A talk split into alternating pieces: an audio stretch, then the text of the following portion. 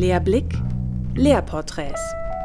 Der Podcast für Einblicke in aktuelle hochschuldidaktische Fragen. In jeder Episode kommen wir mit einer Persönlichkeit ins Gespräch, die zum Thema Hochschullehre etwas zu sagen hat. Herzlich willkommen zur heutigen Podcast-Folge Lehrblick, Lehrporträts. Mein Name ist Birgit Hawelka. Mein heutiger Gast hat in Mainz promoviert und habilitiert. Seit 2018 ist er Professor für Pathologie hier an der Universität Regensburg. Im Wintersemester 2021 hat er zusätzlich das Amt des Studiendekans an der Fakultät für Medizin übernommen. Die Unikum Stiftung hat ihn im Dezember 2021 als Professor des Jahres in der Kategorie Naturwissenschaften und Medizin ausgezeichnet. Herr Professor Bruchhausen-Delius, herzlich willkommen. Hallo, herzlich willkommen. Sie wurden heuer, ich habe es einleitend schon gesagt, von der Unikum Stiftung zum Professor des Jahres in der Kategorie Naturwissenschaften und Medizin gewählt. In der Begründung wird hervorgehoben, dass es ihnen hervorragend gelingt, ihren Studierenden anschlussfähige Grundlagen, praktische Kompetenzen und gefragte Schlüsselqualifikationen zu vermitteln. Darüber hinaus sind sie auch Wegbereiter für einen reibungslosen Berufseinstieg. Wie dürfen wir uns denn das konkret vorstellen? Welche Punkte sind Ihnen bei der Betreuung Ihrer Studierenden besonders wichtig? Ja, also im Punkto Anschlussfähigkeit ist es mir extrem wichtig, dass meine Studierenden integraler Bestandteil werden von, oder integrale Player, muss man mal sagen, von meinen bestehenden Forschungsprojekten. Alle meine Kandidaten werden in Forschungsprojekte, die im Moment laufen, aktiv integriert. Damit ermögliche ich es ihnen, dass äh, sie möglichst früh auch schon ein Netzwerk bilden können. Und da sind wir auch schon bei den Schlüsselqualifikationen. Also Schlüsselqualifikationen neben dem wissenschaftlichen Handwerk ist natürlich das Handwerk, was man braucht, um auf der wissenschaftlichen Bühne Erfolg zu haben. Und dazu gehört Netzwerken, da gehört dazu, dass man gute Vorträge hält und dass man seinen Standpunkt, auch seine Ergebnisse kritisch betrachten kann und auch kritisch diskutieren kann.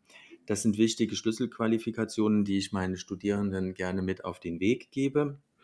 Und ein letzter Punkt ist mir extrem wichtig, das ist die Teamfähigkeit. Also ich bin nur so stark wie meine Arbeitsgruppe und wie mein Team. Und das bedeutet, dass auch Doktoranden oder Masterstudenten in mein Team so integriert werden, dass sie das auch zu spüren bekommen, dass sie integraler Bestandteil davon sind, dass sie Verantwortung früh übernehmen können und dass sie da auch lernen, wissenschaftlich auf eigenen Füßen stehen zu können. Gerade die Teamarbeit scheint ja im wesentlichen Maß von einer guten Kommunikation abzuhängen. Die war ja in den letzten Semestern pandemiebedingt teilweise zumindest stark erschwert. Haben Sie da neue Wege auch der digitalen Kommunikation gefunden, um die Zusammenarbeit weiter aufrechtzuerhalten? Ja, also das war absolut notwendig, wie Sie es ja schon gesagt haben. Natürlich ist es möglich gewesen, bilateral sich mit einzelnen Arbeitsgruppenmitgliedern und auch einzelnen Kandidaten zu treffen. Aber das ist doch nur in sehr eingeschränktem Maße möglich gewesen. Drum habe ich sehr einige neue digitale Wege aufgetan. Also habe viel mehr Kontakt mit meinen Kandidaten über WhatsApp gehabt. Ich habe Zoom-Meetings organisiert und wir haben zusammen mit meiner Arbeitsgruppe einen Instagram-Kanal eröffnet, um so auch digital verbunden zu sein. Aber mir ist es immer noch wichtig, der ganz direkte Kontakt. Deshalb war auch ein ganz wichtiges Medium das Telefon. Und wir haben also in der Zeit sehr viel telefoniert. In Studierendenkreisen heißt es zudem, dass Ihre Vorlesungen sehr greifbar und unterhaltsam gestaltet sind. Das wäre eine besondere Stärke auch Ihrer Lehre. Können Sie uns da einen kurzen Einblick geben, wie eine typische Vorlesung von Ihnen aussieht? Wie sind die Rahmenbedingungen? Wie sind der Ablauf? Und was genau macht denn Ihre Vorstellung aus Ihrer Sicht so greifbar? Also ähm, eine Vorlesung von mir, die ist relativ gut geplant. Ich habe mir am Anfang überlegt, was das Ziel jeder Vorlesungsstunde sein soll. Und deshalb gibt es auch am Ende jeder Vorlesung eine Take-Home-Message. Und auf dem Weg zu dieser Take-Home-Message nehme ich die Studierenden mit, indem ich sie dort abhole, wo sie stehen. Also auch während der Vorlesung versuche ich zu erfahren, wo ist jetzt eigentlich der Wissensstand von denen, wo sind Lücken, wo muss man nochmal drauf eingehen, was kann man nur ganz kurz streifen, weil da schon sehr viel Vorkenntnisse da sind. Und um das Ganze interessant zu machen, mische ich da eigene Beispiele, aktuelle Beispiele aus meiner täglichen Diagnostik ein, spannende Fälle, wie wir sie hier in der Pathologie bearbeitet haben, sodass die Studierenden ein Bild von der Pathologie bekommen, was ein sehr aktives ist. Und ich möchte den Studierenden zeigen, dass die Pathologie ein integraler Bestandteil der klinischen Versorgung ist, dass wir ein klinisches Fach sind, dass wir für Patienten da sind und deshalb äh, reichere ich jede Vorlesung mit klinischen Beispielen an. Und dann ist wichtig, dass das Ganze interaktiv stattfindet. Also bei mir ist keine Vorlesung reiner Frontalunterricht, sondern das ist immer auch ein Fragen und ein Nachfragen. Und ich gehe auf die Studierenden ein, weil es ist halt extrem wichtig, dass am Ende das rüberkommt, was ich gerne rüberbringen möchte. Und das ist die Begeisterung für das schönste Fach, was es eigentlich gibt. Und wenn wir jetzt mal das genaue Gegenteil denken, was dürfte denn Ihrer Meinung nach in einer Vorlesung auf gar keinen Fall passieren? Also ich finde heutzutage ein klassisches Verständnis von einer Vorlesung, die also reiner Frontalunterricht ist, das wäre etwas, was für mich, ich sage es immer, allein für mich jetzt undenkbar wäre. Da hätte ich auch Schwierigkeiten mit, weil ich einfach das Bedürfnis habe, mit den anderen in Kontakt zu treten und da auch die Reaktion zu haben.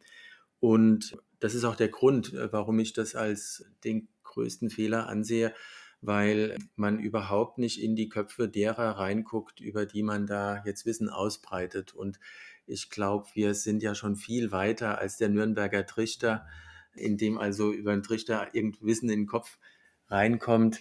Die Interaktion mit den Studierenden ist extrem wichtig und für das Ziel, Wissen zu vermitteln, muss man in Interaktion treten. Also deshalb, ich glaube, so von meiner Seite aus, der größte Fehler ist reiner Frontalunterricht.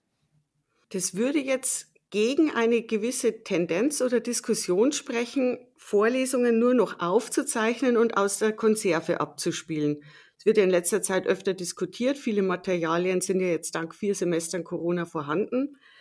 Wäre aus Ihrer Sicht nicht optimal. Nicht optimal, vor allen Dingen dann nicht, wenn das das alleinige Medium ist, wie man mit den Studierenden in Kontakt tritt. Also die Diskussion über Online-Vorlesungen, die gibt es ja schon auch vor Corona. Da gibt es für und wider. Es gibt da auch sehr unterschiedliche Erfahrungen. Also die Erfahrung, die ich jetzt in der Corona-Zeit gesammelt habe, ist die, dass mir was fehlt und nicht nur mir, sondern offenbar auch den Studierenden, wenn man nur die Vorlesung aus der Konserve hat. Denn es ist ein Band sozusagen, was zerschnitten ist. Also ähnlich wie so eigentlich eine Nabelschnur, ja. Also die Verbindung zu den Studierenden ist nicht mehr da. Wenn ich eine Vorlesung aus der Konserve habe, dann hat der Lehrende keine Ahnung davon, was bei den Studierenden überhaupt hängen bleibt. Er kann nicht erfahren, wo die Studierenden im Moment stehen. Und die Studierenden umgekehrt haben keine Möglichkeit nachzufragen und nachzuhaken und auch den Dozenten darauf aufmerksam zu machen, wo vielleicht noch mehr Erklärungsbedarf ist. Trotzdem glaube ich, und das haben jetzt auch gerade ganz aktuell die Evaluationen ergeben, dass solche Formate nützlich sind, als ein Medium, was man nach der Vorlesung nochmal anhören kann, um sich etwas nochmal zu Gemüte zu führen. Insofern bin ich trotzdem ein Freund von digitalen Vorlesungen, aber nicht als alleiniges Mittel, sondern als eine Bereicherung. Und das kann dann, glaube ich, auch wirklich als eine echte Bereicherung von den Studierenden erlebt werden. Es hört sich an, als würden Sie sich als Person sehr stark in die Lehre einbringen. Vielleicht dürfen wir Sie da ein bisschen näher kennenlernen.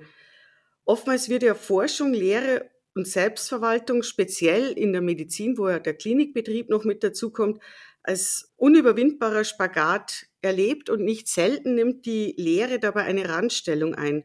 Was motiviert Sie als Lehrender denn trotz dieser vielfältigen Verpflichtungen, sich immer wieder für Lehre zu engagieren?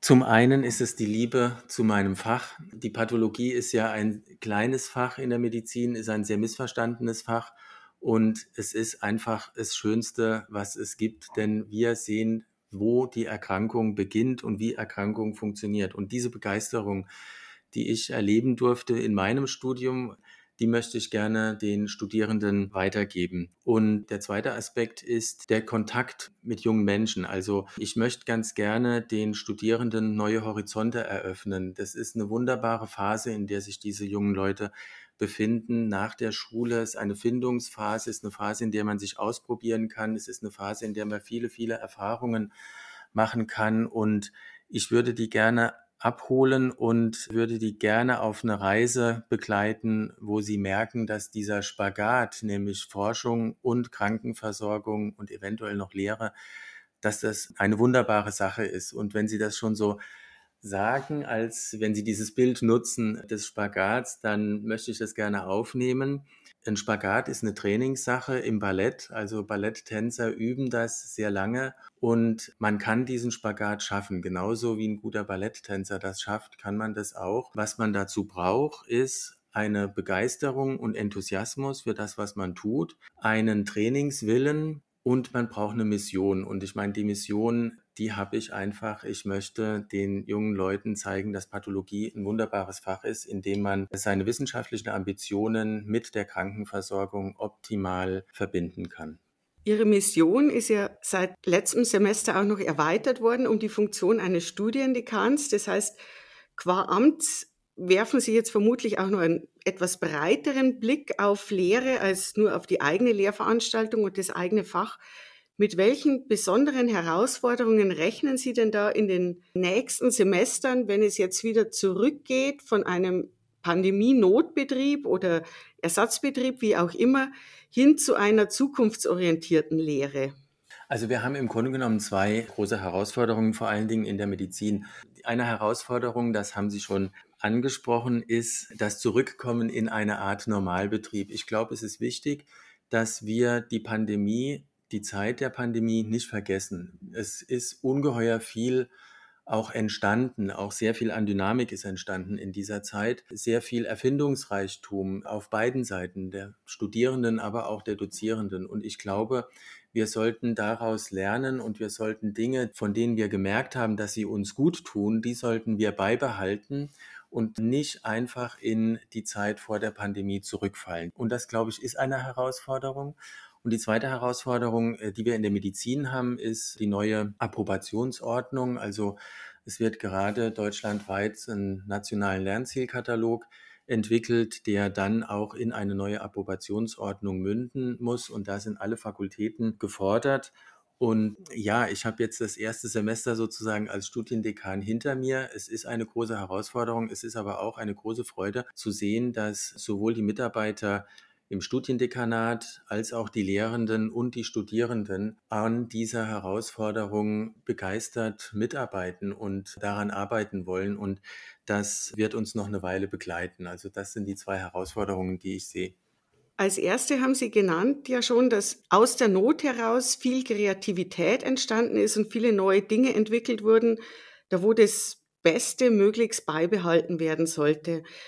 Was sollte denn Ihrer Meinung nach auch nach der Pandemie an kreativen Ideen weiterhin Bestand haben? Was sehen Sie da als besonders fortführenswert?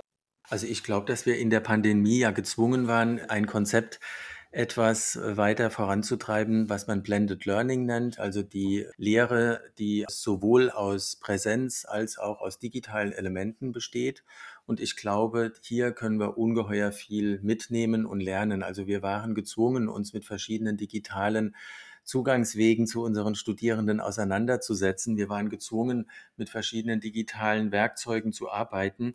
Und was man am Ende der Pandemie sieht, ist, dass es nicht nur ein Zwang war, sondern dass sich daraus auch eine starke Dynamik entwickelt hat. Also es ist jetzt zum Beispiel so, dass sich gerade vor kurzem eine kleine Gruppe gebildet hat, die sich mit der Weiterentwicklung von digitalen Formaten an unserer Fakultät auseinandersetzen will. Und ich glaube, so diese Dynamik, das ist etwas, was wir auf jeden Fall beibehalten sollten. Und wenn wir was gelernt haben aus der Pandemie, ist es vielleicht das, dass wir uns nicht darauf verlassen können, ausgetretene Pfade zu gehen, sondern dass wir immer wieder neue Horizonte uns eröffnen müssen. Und ich glaube, in der Lehre haben wir das gespürt und haben das angenommen und äh, machen uns jetzt auf den Weg. Und ich glaube, dieser Enthusiasmus und diese Dynamik, das ist etwas, was wir auf jeden Fall beibehalten sollten. Und das was mich am meisten gefreut hat, wenn man davon überhaupt sprechen darf in einer solchen doch schlimmen Zeit, ist, dass wir etwas gelernt haben. Und das ist, dass Digitalisierung wichtig ist, aber dass es den Präsenzunterricht nicht ersetzen kann. Und es hat mich besonders gefreut, dass das etwas war, was auf beiden Seiten, sowohl der Studierenden als auch der Dozierenden, erfahren wurde. Gezwungenermaßen sind wir uns entfremdet worden sozusagen, weil wir uns nicht mehr direkt sehen konnten. Und beide Seiten hatten den sehnlichsten Wunsch, da wieder zu Präsenz zurückzukehren. Und ich glaube, das ist eine wichtige und entscheidende Erkenntnis, dass wir die Digitalisierung als eine Hilfe nehmen, aber nicht als ein Ersatz für Präsenzunterricht. Und da eben das gute Gleichgewicht zu finden, wäre etwas, woran wir weiter arbeiten sollten, wenn die Pandemie vorüber ist. Ihnen, Herr Professor Brochhausen-Delius, zunächst an dieser Stelle vielen Dank, dass Sie sich die Zeit genommen haben für dieses Gespräch, für die interessanten Einblicke in Ihre Lehre und auch die Ausblicke auf künftige Entwicklungen. Vielen Dank.